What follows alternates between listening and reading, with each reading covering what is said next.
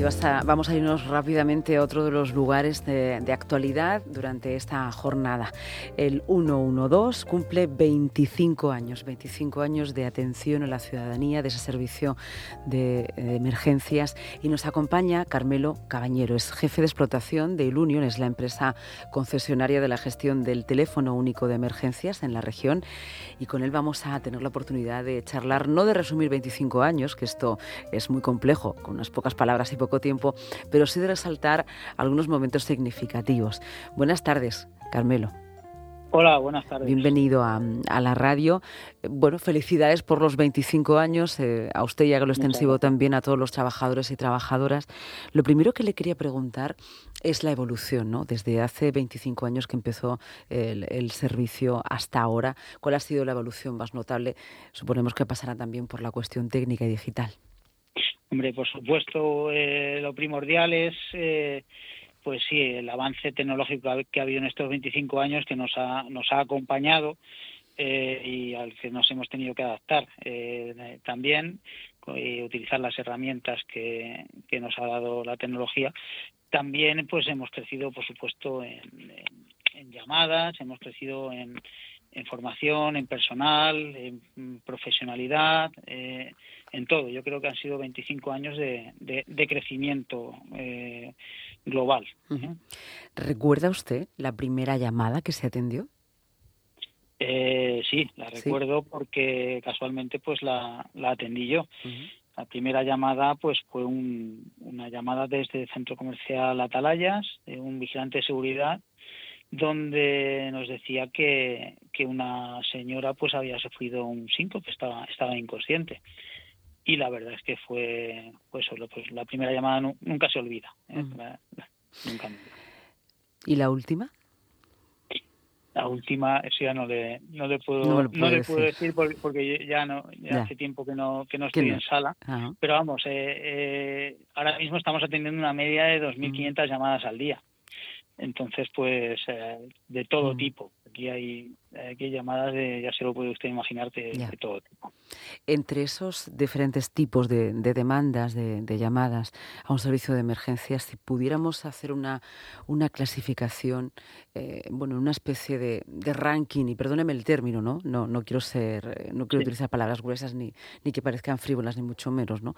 Pero especialmente sobre qué cuestiones son las mayoritarias en las que se llama el 112?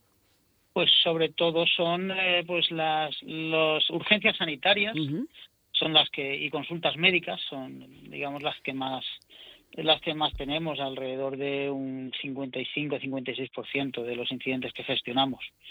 Eh, después, pues, tema de seguridad ciudadana y de tráfico, que son que suman un 21,7% y para después pues llamadas de información con un 15% y luego ya pues de otro tipo como extinción de incendios de protección civil que eso ya pues bajan un porcentaje a un 3% un 1% pero sobre todo son eh, casi el 60% de las llamadas tienen que ver con temas sanitario o consultas médicas eh, eh, quería también conocer un poco la evolución de los profesionales, ¿no? Porque las capacidades psicológicas que tienen que desarrollar ellos y ellas que están ahí haciendo esas coberturas y atendiendo esas llamadas tiene que ser, bueno, pues algo diario, cotidiano, pero muy desarrolladas.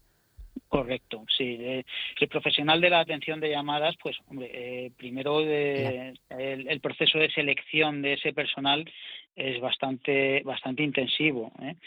Y también pues una vez que pasan las pruebas de psicológicas y, la, y, la, lo que es el proceso de selección pues reciben una formación de, de alrededor de 150 horas que equivale a mes y medio donde eh, continuamente pues se les está entrenando y se les está formando en cómo coger cómo atender esa, esas llamadas, unas llamadas de alto nivel de estrés, cómo sacarles el, al llamante el la mayor información en el menor tiempo posible, porque nuestro lema es que un, segundo salva vidas. Entonces tenemos que sacar esa información en el menor tiempo posible para que las, los servicios de emergencia puedan llegar al lugar adecuado y con los recursos adecuados para, para ayudar a ese ciudadano.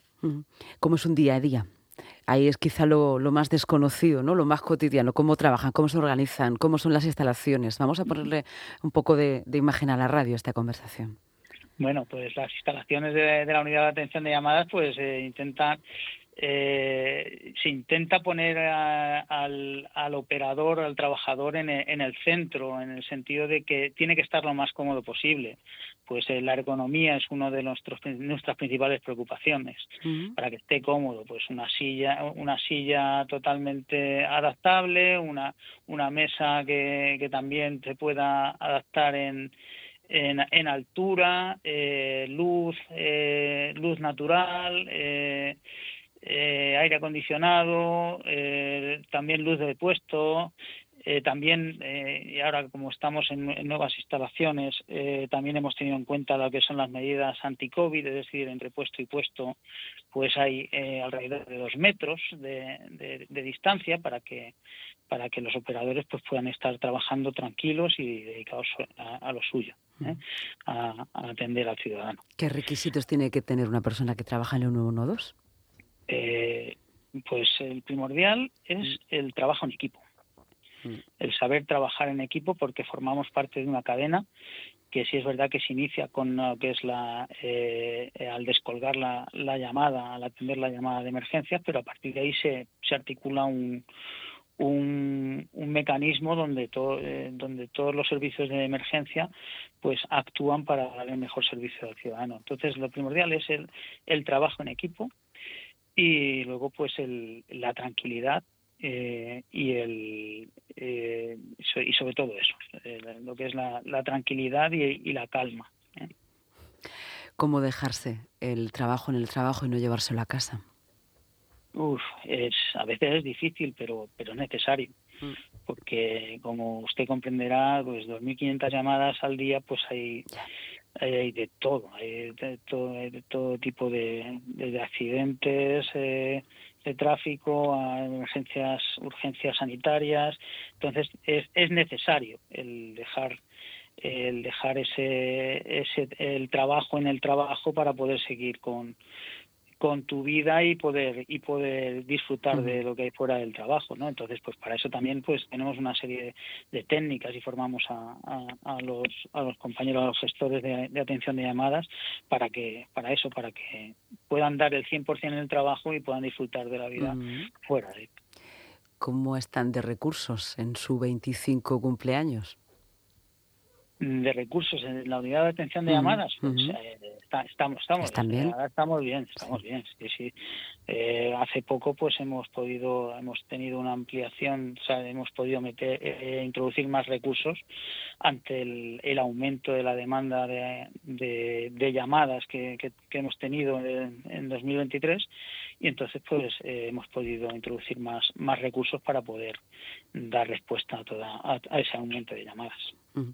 Y vamos a hablar un poco del futuro, ¿no? Haciendo un poco de, imaginación de cómo serán los próximos años, dentro de 25, cuando espero que repitamos una, entrevista, o antes. ¿eh?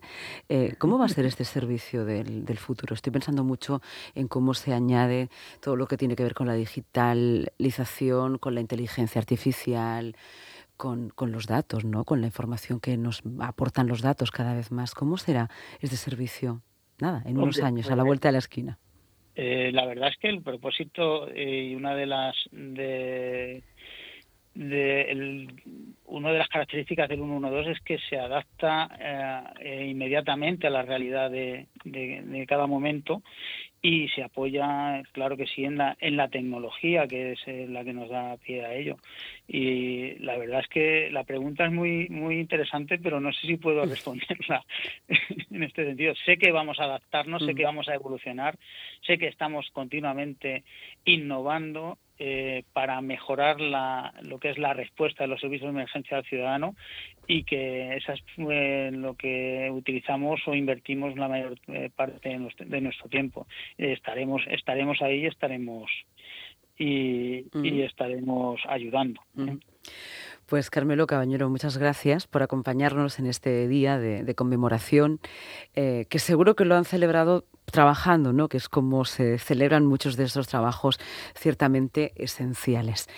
Em, usted hoy ha puesto voz, nombre, apellidos y me atrevería a decir casi casi rostro aquí en la radio a todo un equipo de, de personas que hacen que nuestra seguridad funcione y sobre todo nuestra confianza, ¿no? cuando estamos, cuando paseamos por las calles o cuando estamos en casa. Estamos más seguros porque sabemos que podemos llamar a ese número Hay de grandes teléfono. profesionales detrás de, de, ese teléfono y pueden estar seguros que estamos al 100%. ¿eh? 24 horas al día, 365 días al año. En eso se parece casi casi a la radio. ¿Mm? Un poco. No. Muchas gracias y buen día. Gracias. Adiós. Igualmente, adiós.